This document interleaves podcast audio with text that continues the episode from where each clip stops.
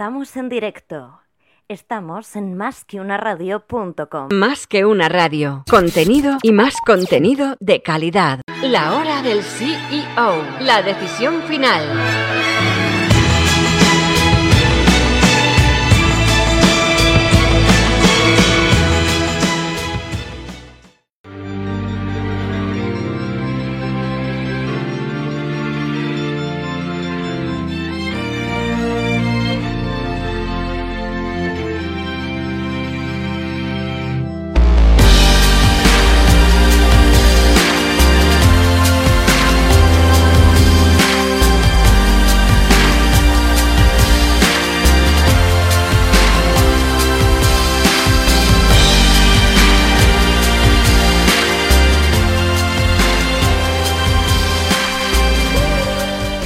¿Qué tal amigos? Bienvenidos un día más a la hora del CEO, la decisión final, donde siempre hablamos con CEOs de máxima categoría, como no puede ser de otra manera, para que nos acerquen un poquito más la profesión, nos acerquen las responsabilidades de un CEO y sobre todo que vivamos e intentamos ponernos en su pellejo, porque muchas veces cuando hablamos de la decisión final no es un tema épico, es que es la verdad, es que muchas veces aunque tengas muy buen equipo, a un CEO no le queda más remedio que tomar esa última decisión y sobre sus espaldas, pues la verdad es que pesa mucho esa responsabilidad, con lo cual además de espaldas anchas hay que tener mucha visión, mucha estrategia y nervios de acero.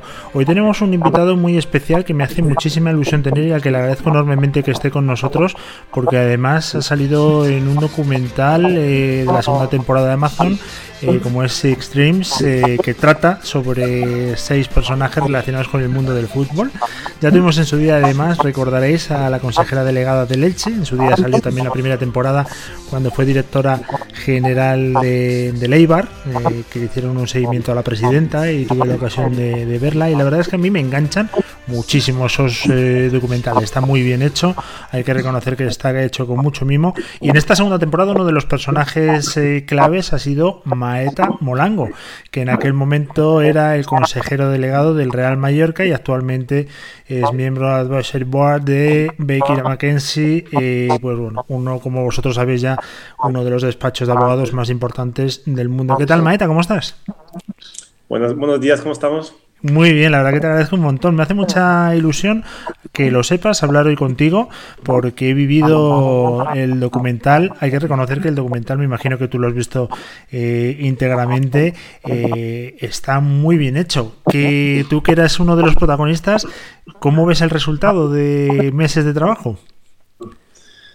Hombre, uno, uno siempre verse en la pantalla pues, pues se ve un poco raro, ¿no? Yo lo, lo vi con, con, mi familia, con mis hijos y la verdad que, que, se, te hace, se te hace raro verte ahí, sobre todo porque llega un momento en que mm, yo creo que, que, esa gente se integra prácticamente en tu equipo de trabajo y no, no, te das cuenta si hay una cámara, si hay un micro, si no lo hay. Entonces, a veces, la verdad que ves, ves escena y dices, bueno, igual eso lo hubiera hecho de otra forma, o eso lo hubiera hecho de otra, de otra manera, ¿no? Pero, pero en general creo que bueno, es un buen reflejo de, de lo que es el, día a día, de lo que es eh, mi manera de, de, vivir mi trabajo y, mi manera de involucrarme en un proyecto. ¿no? Creo, que, creo que sí que eso lo, lo refleja de manera bastante adecuada. Bueno, la verdad, para hacer un mini repaso, eh, porque es muy extenso el currículum de Maeta, eh, además de doctor en Derecho, es profesor de muchísimas instituciones, entre ellas pues el Centro Garrigues, eh, Universidad Pontificia de, Comillas, ¿no? Eh, creo recordar, no lo tengo aquí ahora adelante, pero sobre todo también tienes un pasado muy curioso porque tú has sido jugador eh, de fútbol profesional, con lo cual, pues obviamente conoces perfectamente el negocio. Y aparte de eso, una vez que has empezado ya en Baker McKenzie, que obviamente sois pata negra en el mundo de la abogacía, estás especializado en derecho deportivo, con lo cual sabes perfectamente de qué estamos hablando. Eh, primera pregunta, Maeta. Eh, bueno, no estamos muy acostumbrados a que un futbolista profesional, y además tú has jugado en varios países, con lo cual lo has tenido un poco más complicado en cuanto a, tiempos, eh, sea doctor en derecho. ¿Esto cómo fue? ¿Primero fue el fútbol y luego el derecho o al revés? Bueno, en realidad en, en, mi familia siempre el plan A siempre fueron los estudios, ¿no? Es decir, yo para mí el fútbol pues era, era un, un hobby. En aquel momento yo, yo nací y crecí en Suiza, donde yo jugaba en un equipo pues amateur. Entonces estaba, estaba estudiando y me, me, digamos estaba a punto de entrar en la universidad para estudiar derecho ahí en Suiza. Y, básicamente el fútbol, que era una pasión, pues, pues de repente surgió la oportunidad de poder venir a jugar a España, de venir a jugar al Atlético de Madrid. Y, así fue el salto, digamos, de, de, un mundo amateur, de un mundo donde básicamente sobre todo estudiaba más que jugaba. Y de repente, bueno, pues se cruza esa oportunidad, me vengo, me vengo aquí a, a Madrid descubro el mundo profesional del fútbol y en paralelo, pues la verdad que nunca dejo de estudiar. Eh, como te digo, como tenía eso bien anclado en mi cabeza desde el, desde el principio, pues siempre pensé que, que, era importante, pues además de, de poder ser una fortuna de vivir de lo que me gusta, pues tener ese, ese plan que inicialmente era un plan B, que pasó a ser el plan A, pero, pero creo que para mí los estudios pues siempre fueron algo importante, también para dar un poco de equilibrio a tu vida, ¿no? Porque al final solo dedicarte a, exclusivamente al, fútbol, pues hay momentos en que puede ser un poco... Mm, te, falta un poco de equilibrio en otras cosas, ¿no? Y, eso, eso, es lo que hice. Oye, además veo que eres súper humilde porque normalmente en LinkedIn lo que se hace es exagerar todo un poco y viendo tu perfil veo que eres bilingüe en español, inglés e italiano, que damos fe lo que es los que hemos visto el, el documental y no pones francés, que también eres bilingüe. Digo, bueno, es la primera persona que se quita méritos en LinkedIn. Oye, eh, el francés es, mi idioma materno. Eh, yo crecí en la parte, digamos, francófona de Suiza, de ahí mi, mi acento. Y, bueno, sí, sí, es, es el idioma que hablábamos en casa. Oye, cuéntanos un poco, ¿en qué consiste el derecho deportivo? Porque hace unos años era una cosa que era una subrama de otras cosas, pero desde hace unos años se ha puesto en despachos pues como Garrigues, como en Uría y como eh, Baker McKenzie en tu caso, como una línea de actividad muy importante, ¿no? ¿Ha avanzado tanto el deporte? ¿Cómo está? Creo que es una pregunta muy pertinente. Em, la realidad es que nosotros lanzamos este, este, no es un departamento porque era un equipo multidisciplinar en el sentido de que era gente de distintos departamentos, de mi caso laboral, fiscal, derecho de imagen, em, mercantil, que básicamente pues asesoraban a gente del sector del deporte. En muchos casos no era derecho deportivo en sí, sino era más bien derecho fiscal aplicado no ya a una compañía de toda la vida, sino a deportistas o a clubes o a intermediarios. Y, y, básicamente lo que yo personalmente lo que vi en su día pues fue que cuando tú entras en un despacho como Baker, llega un momento en que todo el mundo se supone que está preparado, ¿no? Y, al final es una pirámide. Con lo cual, si tú quieres incrementar tu posibilidad de poder seguir avanzando tu carrera ahí, pues tendrás que aportar algo diferente eh, a los demás, ¿no? Entonces, en, mi caso, pues pensé que el conocimiento del sector, em, de los contactos que tenía, de haber jugado en cuatro países diferentes, pues podía aportarme una, algo diferente a, a, los compañeros que tenían, que eran todo gente muy preparada y muy lista, ¿no? Y así nos lanzamos, pero la realidad, como dices tú, eso fue en 2009 y, la verdad que en aquel momento pues hablar de, derecho y de fútbol era como hablar de un binomio que, no se podía reconciliar, ¿no? Porque en aquel momento pues los clubes se llevan de manera totalmente, mm, digamos, poco profesional, por ponerlo de una forma fina. Eh, pero, pero con el tiempo la cosa ha ido evolucionando, cada, día es un sector más regulado, cada día es un sector más serio y cada día tiene más sentido la presencia de abogados de ese sector y la verdad que, que, hoy en día la práctica de, digamos, de, deporte en Baker es una práctica, digamos, un grupo importante, con clientes importantes y que la verdad que está, está, dando un rendimiento incluso económico al despacho pues muy interesante, ¿no? Cosa que era impensable cuando lo lanzamos en 2008. Con lo cual creo que tu pregunta es muy pertinente y, y es cierto que hemos visto una evolución pues significativa. Oye, lo que también es verdad es que nuestra hacienda española, tan querida por todos, ha encontrado en el fútbol a lo mejor un escaparate para encontrar mucho mucho eco mediático y últimamente parece que han ido. Ahora yo no sé si está el tema más relajado contra los derechos de imagen y todas estas cosas de grandes futbolistas, un poco, no sé si para llamar la atención, hacer un toque cara a la galería, os sentís perseguidos en el mundo del deporte eh, a los futbolistas o cualquier deportista profesional. No, mira, yo creo que al final, pues, eh, la gente que actúa en el deporte, pues, no dejan de ser ciudadanos como, los demás.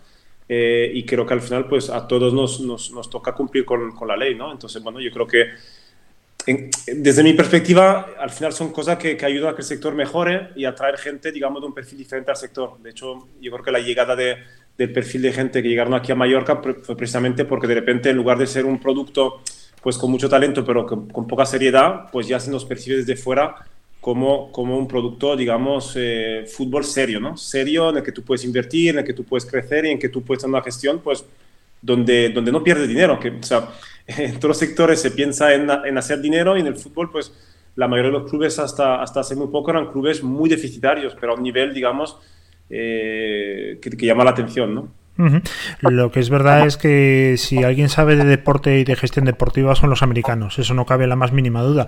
Y en el 2016, en enero, eh, te incorporas como CEO del Real Mallorca, además en una situación, me imagino que, complicada. Yo te quería hacer lo primero dos preguntas sobre esta, eh, esta ocupación o este puesto que desarrollaste en el Mallorca. Primero, ¿cómo es posible que unos inversores eh, americanos, además, pues ahora nos lo vas a contar tú, pero teniendo incluso a jugadores jugadores eh, de la NBA o jugadores eh, en el accionariado, ¿por qué se fijan en un equipo de fútbol como el Mallorca? Esa es la primera pregunta. Y la segunda, ¿por qué, entre comillas, te lían a ti? Eh, ¿Por qué te dejas liar para liderar ese proyecto en una situación complicada? Bueno, pues en cuanto a la primera pregunta, si volvemos a las fechas, piensa que en aquel momento estamos hablando del año 2014-2015, cuando se inician las conversaciones. Y lo que, lo que vemos en Baker es que ocurren dos cosas. Uno, que, que, se instaura el tema del fair play financiero. Y no solo se instaura, sino que además se ve que, que, la liga lo aplica con contundencia. Recordad que son los años en que el Elche desciende de categoría por incumplir ciertas, ciertas normas del fair play financiero. Con lo cual, desde fuera lo que se percibe es reglas que se aplican y si no se aplican hay sanción. ¿no? Con lo cual, un marco de seguridad jurídica que, que invita a la inversión extranjera y sobre todo son los años justo previos al cambio de modelo de televisión, donde pasa de un modelo individual, donde cada club se busca la vida y vende como puede, con lo cual los grandes 150, 170 millones y los pequeños, en, aquel momento creo que era Rayo Vallecano, 18. ¿Qué ocurre con, con, la venta colectiva? Que de repente el que cobra menos pasa de 18 a 40, ¿no? Con lo cual la distancia entre el que más y el que menos se acorta, la distribución de esos derechos son, es más e, e, eficiente y de repente pues ya es un negocio donde tú, haciendo las cosas con sentido común, pues no tiene por qué estar perdiendo todo el dinero que se venía perdiendo, ¿no? Con lo cual dicen, bueno, el fútbol es un deporte que se juega a nivel internacional, es global, lo juegan tanto los hombres como las mujeres, tiene sentido. España es un mercado que a diferencia de otro, el precio de entrada es más bajo, eh, con, con, el cambio de modelo de televisión va a haber más dinero, además, como hay fair play financiero, te permiten gastar menos, con lo cual, aunque tú quisieras gastar mucho, no te dejan, con lo cual, no me dejas gastar, entra más dinero, la ecuación está clara que va a llevar a, que eso funcione. Y, luego una vez que, que, piensan en España, pues dices, ¿dónde voy a ir? Y yo creo que Mallorca era, era, un sitio, pues por ubicación, por trayectoria del club, por instalaciones, que al final era un club de primera en un lugar equivocado que era la segunda división. Con lo cual al final, pues eh, ahí tiene sentido, ¿no? Fútbol por lo que te he dicho, España, Mallorca y así aterrizas aquí, ¿no? Y en cuanto a segunda pregunta, bueno, yo creo que es una pregunta probablemente que tendría que hacerles a ellos, ¿no? Pero, pero pero la realidad es que, bueno, venía de, de haber jugado nueve años en distintos países. Eh, estuve otros nueve años en Baker liderando este, este o coliderando ese departamento de, de, deporte y con un paso también como abogado del Atlético de Madrid durante un año, eh, justo previo a la sanción FIFA, estuve ahí con ellos. Con lo cual, bueno, pues tenía ese conocimiento tanto como jugador como como asesor. Es cierto que no tenía los conocimientos como gestor, que es totalmente diferente. O sea, es decir, los skills que hace falta para jugar o para asesorar son diferentes a los que hace falta para, para gestionar, eso es la realidad. Pero bueno, yo, creo que confiaron en mi capacidad de poderlo llevar y, y, así, y así nos, lanzamos la aventura. Eh, Maeta, ¿tú llegaste a ver al equipo en segunda B?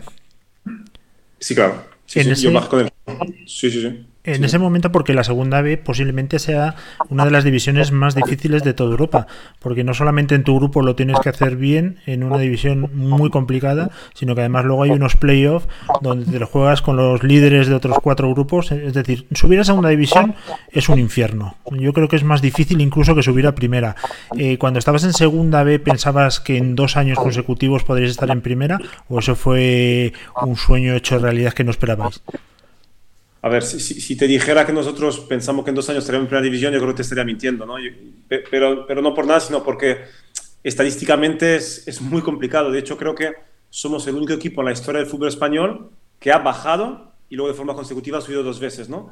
Porque hay gente que ha subido dos veces, pocas, muy pocas, pero las hay. Pero yo creo que lo, lo bonito del proyecto fue bajar, entender que fue mal, eh, ser autocríticos, aprender de los errores y luego en dos años pues ser capaz de subir a primera división porque al final el fútbol es complicado, pero hay muchos ingredientes, sobre todo la parte de, cultura de, club y de elección de las personas, que al final, si las aciertas, pues eh, puedes conseguir eso, pero es verdad que la segunda vez es una cosa complicada. Piensa que son cuatro grupos de 20 equipos, ningún ascenso directo, son 80 equipos, suben cuatro. O sea que al final, estadísticamente, tienes un 5% de, de, posibilidad de subir. Eh, pero bueno, la verdad que fue muy bien, fue muy bien y creo que el haber estado en segunda B, en segunda y en primera, pues nos da, o, en ese caso me da una visión del fútbol español que, creo que es muy enriquecedora ¿no? y, muy, global. La verdad es que se debe sufrir un montón porque, claro, ahí dependes de los resultados, la competencia, igual que en cualquier otra empresa, es algo que analizas a través del mercado, aquí la competencia es todos los domingos. Te tienes que enfrentar con ellos y son los que te ponen eh, en un sitio u otro. Lo que quería también eh, que nos comentases, eh, es ¿Qué es lo que aportaron los americanos? Porque en esto dicen que son los auténticos eh, jefes del negocio, que la, industria del entretenimiento y del deporte en Estados Unidos la tienen absolutamente eh, controlada y en España íbamos pues con bastante retraso, ¿no? ¿Qué es lo que este grupo eh, trajo a España o al Mallorca que fuese completamente novedoso y diferente y que os hizo ganar, bueno, pues poder para poder estar en primera? Yo creo que sobre todo estabilidad ¿no? Estabilidad, una visión de, de, largo plazo y una tranquilidad para poder trabajar, ¿no? Yo creo que, que al final eh, fueron gente que nos permitieron nosotros a nivel local actuar con mucha, con mucha libertad. La verdad que, que, que todas las ideas, gran parte de las ideas que, hemos implementado son ideas donde hemos viajado a muchos sitios, las hemos visto, las hemos propuesto y nos han dejado implementarlas, ¿no? Con lo cual yo lo que más destacaría es sobre todo esta estabilidad, ¿no? Veníamos de unos años de mucha turbulencia, de poca continuidad, de cambios constantes y creo que el éxito en el campo empieza afuera, ¿no? Empieza en tener esa estabilidad, esa tranquilidad, esa continuidad y yo creo que eso fue el, gran, la gran diferencia con respecto a otro tipo de propiedades más inestables, más cambiantes, ¿no?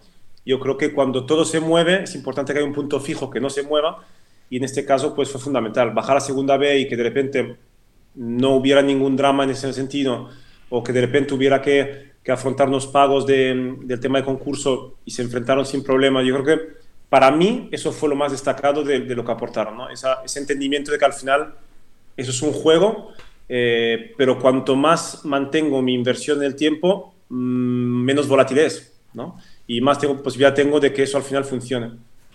En la primera temporada de Six Dreams eh, seguimos, como he dicho al principio, a la presidenta de Leibar y me hizo especial, bueno, me, me llamó mucho la atención que Leibar, eh, que es un equipo pues obviamente humilde y seguramente con menos eh, población de todos los que han estado en primera división, tenía un departamento de internacionalización. Incluso iban al mercado japonés, tenían una, un jugador japonés y, bueno, la verdad es que se defendía muy bien. ¿Vosotros también habéis tenido esa experiencia? ¿Es imprescindible externalizarse, salir fuera eh, de tu mercado para poder mantenerse en primera división? Yo, yo, creo que ahí pasan dos cosas. Yo creo que primero, antes de poder salir, tienes que afianzar tu marca aquí. De hecho, nosotros hasta que no subieron a primera división fuimos cautos a la hora de salir fuera, porque creo que hasta que no salga, o sea, cuando salga tiene que ser un producto que, que, sea enseñable, ¿no? Con lo cual, afianzar bien localmente era importante antes de salir.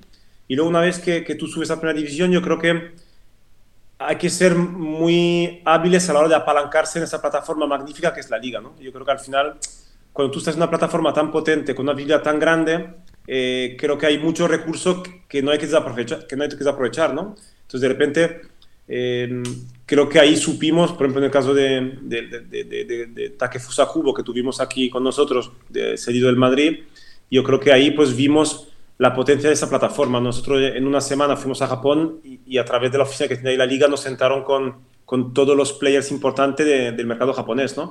Con lo cual cuando tú eres capaz de combinar tu visión y tu proyecto con una plataforma que, es, que es, que es, muy potente, eh, es ahí donde realmente maximizas eh, tu crecimiento, ¿no?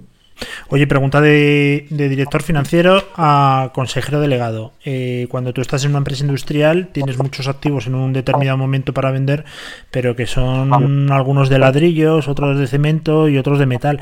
Aquí los activos de un club de fútbol son personas. Eh, cuéntame cuál es la diferencia y eso desde el punto de vista de gestión debe ser complicadísimo, ¿no? Porque al fin y al cabo estás tratando con personas. Tu activo tiene ojos, nombre, apellidos. Eh, ¿Qué es lo más difícil de ser un consejero delegado en un equipo de fútbol? Bueno, yo, creo que la, dificultad eh, eh, es en, dos vertientes. La primera es que al final tienes un colectivo que no es homogéneo, en el sentido de que tienes por un lado la parte de jugadores, ¿no?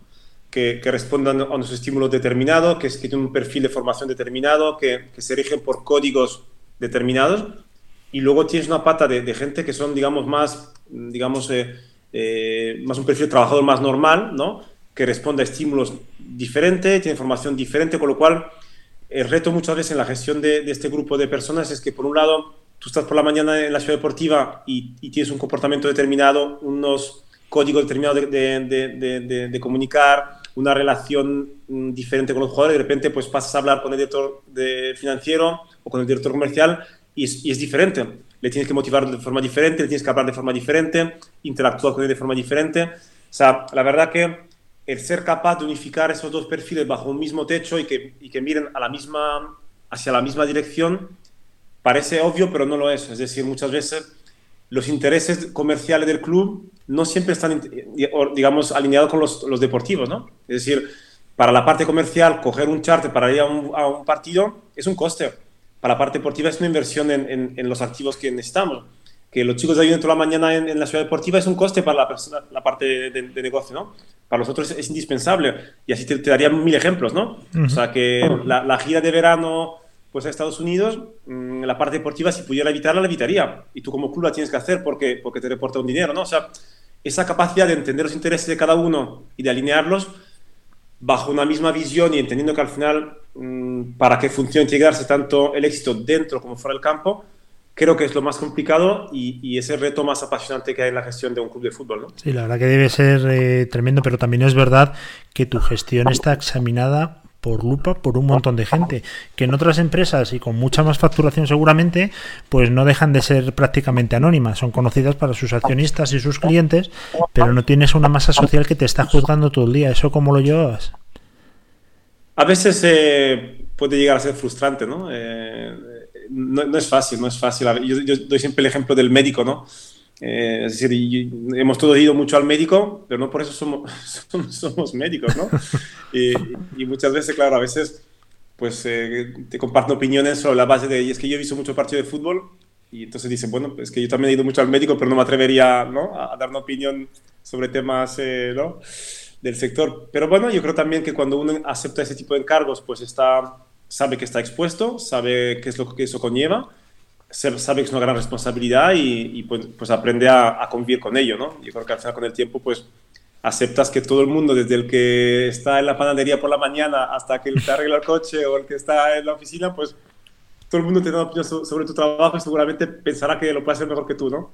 Hay veces en que, en que tiene razón y otras veces en que simplemente, bueno, pues tiene que aceptar que, que, eso forma parte de este, de este negocio, que al final también es lo que hace que el fútbol sea, sea increíble y que la gente pague por ello también, ¿no? Con lo cual, bueno, pues te adaptas. Tú y yo, Maeta, compartimos además de la pasión por el fútbol, otra cosa eh, que es la pasión por correr. Yo te he visto en el, en el documental que ha salido muchas veces a correr, a mí también me gusta mucho. Yo cuando salgo a correr, pues, pues pienso mucho en mis cosas, ¿no? Los problemas. Es un buen momento para hacer un análisis. Tú cuando has salido a correr eh, y el Mallorca estaba en oposición, pues obviamente se sabía que el Mallorca iba a sufrir por estar en primera división, eso era obvio, por presupuesto y, y, y bueno, nadie lo ponía en duda, ¿no? Que no era por una gestión mala, sino porque obviamente estás compitiendo con, con, monstruos. ¿Cuántas veces te ibas a correr y decías, madre mía, cómo descendamos, eh, la cuenta resultados se me va al garete, ¿dónde saco yo dinero? Eso debe ser tremendo, ¿eh? Bueno, yo creo que el, hacer deporte, en mi caso concreto, me aportaba mucho, ¿no? Son momentos en que, sobre todo ir a correr, como no solo depende de ti mismo para ir a correr cuando tú quieras, pues al final es el, es el momento en que estás pues contigo mismo y puedes pensar un poco y... Pero sinceramente en, en, primera división nosotros lo vimos como, como un premio, ¿no? Yo creo que veníamos de dos años muy difíciles, veníamos de mucha dificultad, sabíamos lo que nos había costado y yo, yo no lo vi como un, una presión cada semana de pensar que si vamos a bajar, no vamos a bajar. Yo más bien lo veía como una oportunidad fantástica de estar ahí, que nos habíamos merecido, que, que sabíamos que el reto era complicado porque teníamos un presupuesto pues, el más bajo y con diferente de la categoría, pero no no lo vivimos, no lo viví yo como una situación, digamos, de, pensar que vamos a bajar constantemente, ¿no? Eh, sino más bien una, como una oportunidad que hay que tratar, pues, sacar el máximo rédito y, a eso nos, nos, eh, nos, aplicamos, ¿no? Oye, en el documental desde fuera da la sensación de que el presidente y los accionistas, obviamente baloncesto se veían un montón, pero de fútbol se les veía un poco más eh, pez, ¿no? Eh, permíteme la expresión. Eh, ¿A ti te costaba transmitirles lo que era el fútbol en España? Ellos tenían muy claro cuál era el mapa, les daba igual la parte deportiva y solamente iban a la económica. Cuéntame si eso fue complicado, traducirles un poco lo que es el negocio de España y lo que es el fútbol a lo que es el baloncesto, obviamente, en Estados Unidos, que no tiene nada que ver. Bueno, digamos, creo que, parte de tu trabajo pues es, esto, ¿no? Es, es em, ser capaz de trasladarles pues los retos que supone la gestión de un club de fútbol, lo, que, lo que significa el fútbol en Europa frente a lo que significa en, en, Estados Unidos, ¿no? Donde al final pues el hecho de que sea una liga cerrada, que no haya descenso, pues al final también la manera en que la gente lo vive es una, una manera diferente, ¿no? Es decir, ellos están más orientados al entretenimiento más que, más que a la sensación de vida o muerte, que, al final nos hemos dado cuenta con el COVID que, que, eso es muy relativo, ¿no? que al final el fútbol es eh, lo más importante, lo menos importante, ¿no? Pero, pero, pero bueno, ahí está el reto, ¿no? Ahí está el reto de, de, de hacer entender a veces a, a, inversores extranjeros, pues, cómo funciona la cosa aquí y, y un poco que, que, hay que coger lo mejor de los dos mundos, ¿no? Es decir, creo que, que a veces aquí nos, nos, falta, nos ha faltado la capacidad de de atraer al estadio pues perfil de gente diferente, gente que viniera para tener una experiencia diferente, que se lo pasara bien, ¿no? Y un poco a lo mejor pues crear un ambiente un poco más eh, distendido, un ambiente un poco más familiar. Y al mismo tiempo creo que la pasión que tenemos nosotros aquí de vivir el fútbol pues es lo que ellos quieren copiar, ¿no? Es, muy curioso porque ves los clubes de MLS y quieren copiar muchas cosas en cuanto a pasión que tiene la gente aquí, ¿no? Con lo cual yo creo que el reto bonito es ser capaz de coger lo mejor de, las dos, de los dos mundos, ¿no? Oye, hemos visto en Inglaterra algunas veces, ya menos, obviamente ya prácticamente desapareció la figura del jugador-entrenador, antes era más habitual. Lo que no hemos visto nunca es la figura de presidente futbolista, eh, que en tu caso, que estás en forma, vienes del fútbol, etcétera, ¿cuántas veces en el palco has dicho, tengo que bajar a arreglar esto, no puedo más? Te tengo que surgir muchas veces. No, la verdad que yo ahí soy, soy muy, o sea, conozco mis, mis limitaciones y te garantizo que nunca pensé que yo lo podría arreglar. o sea, tenía muy claro que si, que si yo jugara sería peor. O sea, que no, no, nunca contemplé ir de Salvador y ayudar al equipo. No. Ni por dignidad, ni, por, ni porque creo que hubiera aportado nada, nada mejor de lo que había del campo. Oye, dos preguntas rápidas. Eh, ¿Qué cambiarías ahora que ya tienes la experiencia? Sobre todo la tranquilidad, ¿no? Ya estás otra vez en, el puesto en el que llevas más de 13 años y en un despacho de, tanto prestigio como Baker a McKenzie. Volviendo un poquito atrás, dices, joder, pues, pues ahora cambiaré a esto de mi época de CEO en el Mallorca. Eh, yo creo que lo, que más aprendes es que al final desde fuera las cosas se ven muy fáciles, ¿no? Es decir, claro, ahora a todo lo pasado con la distancia, pues todo te parece que eso lo hubieras hecho de una forma, lo otro de, otra forma, todo es más fácil, ¿no? Eh, y cuando estás ahí, al final yo creo que trata de tomar las decisiones que, que cree que son, son las buenas en aquel momento, en base a la información que tú tienes en aquel momento. Eh, y, bueno, yo creo que, al final tampoco hay que flagelarse mucho con el, con el, pasado, yo creo que hay, que hay que ver lo que se hizo y yo hice un análisis pues, pues bastante profundo de cómo fueron los cuatro años en, Mallorca, qué cosas hicimos bien, qué otras cosas pues se podían haber mejorado y, yo creo que la clave está en, en, intentar pues eh, aprender de, todas esas circunstancias, también de la buena y de la mala, ¿no? Es que a veces también cuando en segunda vez, por ejemplo, teníamos que ganar, es que no es fácil tampoco, es complicado no tener que bajar, pero también es complicado la exigencia de tener que ganar cada fin de semana, que, también lo vivimos, ¿no? Con lo cual, la verdad que fueron cuatro años en que viví de todo. O sea, vivimos, pues eso, la presión de no bajar, la presión de tener que subir, eh, el subir sin que la gente se lo espere, el manejar un playoff. O sea, fueron circunstancias donde la verdad que aprendes mucho eh, y muy rápido y, mucho en base a, pues a lo que te ocurre pues cada día.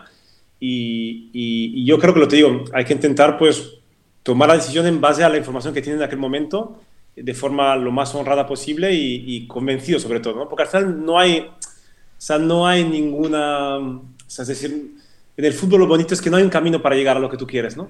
Eh, Está claro que muchas... el año que subimos a primera división éramos el presupuesto creo que 14. O sea, subimos con 5 millones y medio de presupuesto de, de, plantilla, cuando había gente como el Depor con 20 y pico, el Mala con 24. Entonces dices, es que el camino no es gastar mucho, o sea, los caminos siempre son los que uno cree que son los obvios, ¿no? Entonces creo que lo, que más aprendí es eso, es bueno, pues estar abierto en cuanto al camino para llegar a lo que tú te, te quieres proponer. Y un consejero delegado cuando ve un partido de fútbol y ve un jugador que es la referencia, la franquicia de la afición, la gente dice, bueno, menudo crack tenemos aquí. Un consejero delegado lo que ve es menudo traspaso podemos sacar de aquí, porque obviamente la labor de un consejero delegado es asegurar la viabilidad económica también del club. ¿Eso se, cómo se lleva? Bueno, en nuestro caso sobre todo era asegurarnos de que tuviera un contrato que le protegiera y que, y que pudiéramos, pues eso, asegurarnos de, que, de no perder ese talento por, por, por, poco dinero, ¿no? A ver, la verdad que nosotros, como el objetivo era intentar subir, eh, no teníamos esa visión tan de, de, tener que vender sí o sí, ¿no? Sino que más bien teníamos obsesión de retener el, el, mejor talento para llegar a donde queríamos llegar y una vez ahí, una vez estabilizado, ya poder pensar en otro modelo de, de gestión, ¿no? Con lo cual, concretamente, nosotros nuestro proyecto está orientado a, a, captar bien, retener lo mejor, llegar a donde queremos llegar y luego quizás más a futuro pensar en, en vender, ¿no? Eh, con lo cual sí, sí, pero, pero, está claro que tú lo ves de una perspectiva pues más de, más de club, ¿no? Que, que del aficionado que salta detrás de la portería. Oye, eh, también es verdad que cuando tú vas a, a casa, que es en teoría donde el 99% de los ejecutivos y directivos y además de todos los que han pasado por la radio desconectan, en el caso de un consejero delegado, un CEO que ha trabajado en un equipo de fútbol, tiene que ser pelín complicado porque pones la tele y me imagino que tienes eh, noticias de fútbol, pones la radio y está el programa local de Mallorca hablando y además bien criticando y, se le ve desde un punto de vista casi forofo. Eh, ¿Qué hacías para desconectar? ¿Cuál era tu truco? No es fácil, no, no, es fácil, aparte de que, de que mis hijos también son los primeros eh, críticos eh, contundentes de mi, de mi gestión. Eh, sí, a ver, tiene razón, tiene razón, sobre todo también porque al final en un, en un, negocio normal, pues habitualmente trabajas de lunes a viernes y cuando llega el sábado y el domingo, pues es, es, tu momento off, ¿no? Y aquí es al revés, cuando llega el fin de semana es cuando tú realmente, te, te realmente pues estás jugando el, el, pan, ¿no? Con lo cual, te, te confieso que es un trabajo donde cuesta mucho desconectar cuesta mucho desconectar porque al final, claro, cuando acaba la temporada los jugadores se van de vacaciones, tú planificas para, para el próximo año. Cuando ellos vuelven y empiezan a entrenar, pues tú eh, tienes que estar un poco con ellos para que la cosa empiece bien. Cuando tú te quieres ir de vacaciones, empieza la temporada, con lo cual tienes que estar ahí. Eh, cuesta mucho. Te tengo que confesar que, que, probablemente sea una de las cosas. Hablabas antes de que puedo mejorar. Yo creo que ahí hay margen de mejora. Yo creo que llega un momento en que es importante también encontrar un momento para, también para tu vida personal, para tu familia y, y a mí yo tengo que decirte que me costó, me, me costó bastante esa, esa, parte de la conciliación. Desde fuera y a nivel ejecutivo yo pienso que un año de consejero delegado en el Mallorca puede ser eh, a nivel envejecimiento como tres años de consejero delegado en otra industria. ¿eh? Me da a mí que es muy fuerte. Es, Oye, eh, sí, que te desgaste, sí. Maeta, la última pregunta. Eh, has jugado en cuatro países, hablamos ya de tu faceta de exfutbolista eh, en Suiza, en Alemania, en Inglaterra y en España. Eh, ¿Dónde has sido más feliz y por qué? Buena pregunta. A, a ver, sinceramente, yo siempre he disfrutado mucho de, estar, de estar en España, esa es la realidad. Yo es un, es un país fantástico, con una calidad de vida fantástica y, la verdad que, que, yo lo he disfrutado mucho. Es verdad que la cultura futbolística en Inglaterra es, es, muy especial, ¿no? Es gente que al final, mientras tú lo das todo en el campo, la verdad que disfrutan un córner, disfrutan un saque de banda, disfrutan, ¿sabes? Entonces la verdad que, que, sí que es cierto que Inglaterra pues tiene, eh, desde el punto de vista del fútbol, la verdad que tiene algo especial, ¿no? La gente está muy cerca del, del campo y, y, con muy poco, la verdad que, que, que son muy contentos, ¿no? Eh, uh -huh. Y eso al final como jugador lo, lo, notas mucho, ¿no? Te digo, un córner, la gente parece que has marcado un gol, un, un buen, ¿sabes? Eh, entonces, bueno, eh, yo creo que probablemente España e Inglaterra, cada uno con, con, sus cosas, ¿no? Yo creo que en España quizás pues eh, la, la, presión incluso a nivel más bajo sea más grande, ¿no? Cuando pierde la gente, pues la afición aprieta, ¿no? Eh, quizás tu vida luego fuera del campo es, es, más compleja cuando las cosas no van bien, mientras a lo mejor en Inglaterra, pues la gente, te digo, mientras ellos perciban que tú le has dado todo, eh, es lo que ellos quieren, ¿no? Luego pierdes, pues perdemos, pero lo importante es que tú le des todo. Entonces, una cultura de fútbol muy, muy de fair play, muy de, muy de, de darlo todo, que, que, la verdad que me he sentido muy, muy identificado con esta manera de, de vivir el fútbol. Y como consejero delegado del Mallorca, ¿alguna vez has aplicado algo de lo que has visto en la gestión cuando eras futbolista en los equipos que has estado? Me imagino cuando eras futbolista no pensabas nunca que ibas a ser el consejero delegado de un equipo Primera División en España, pero una vez que te pones dices, oye, pues en Alemania esto se hacía bien, lo voy a aplicar.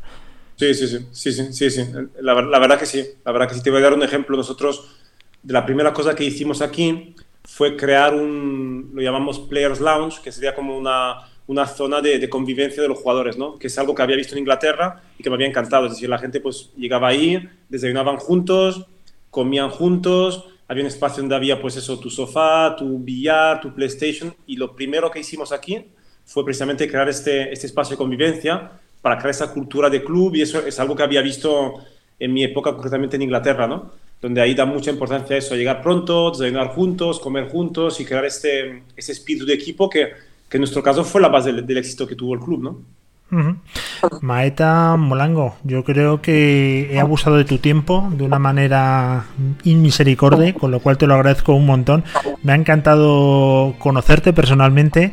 Ya te conocí y me gustó muchísimo a la gente que no lo haya visto. De verdad que le recomiendo que vea eh, Six Dreams de Amazon pienso que es muy instructivo, a mí me gusta mucho y no solamente desde el punto de vista de gestión, también de jugador, de entrenador, la verdad que está, está bastante muy bien hecho, ha recibido varios premios y desde aquí mi enhorabuena y sobre todo enhorabuena a ti Maeta, que tienes un currículum espectacular, que no todo el mundo puede decir que ha sido jugador de fútbol profesional, que trabaja desde hace 13 años en Beckira Mackenzie, que ha sido consejero delegado en equipo de primera división, subiéndolos de segunda B, en fin, que te envidiamos eh, muchísimo y que te deseamos todo lo mejor como siempre. Muchas gracias, Luis. Enhorabuena por la iniciativa. Muchísimas gracias, Maeta, y nos vemos. Gracias.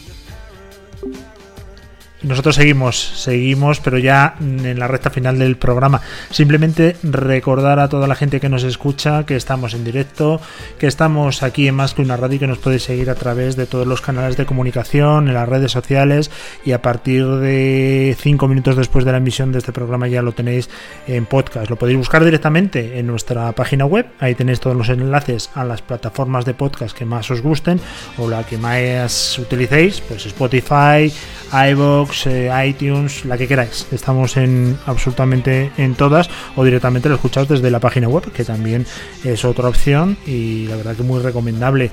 Nada más, eh, le habló Luis Vega. Volvemos el lunes. Sabéis que nosotros los viernes, eh, no sé en qué religión se profesará, pero en la nuestra desde luego lo utilizamos para trabajar y no para estar en antena.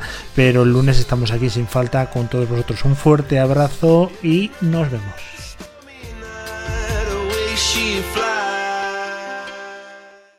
La hora del CEO, la decisión final.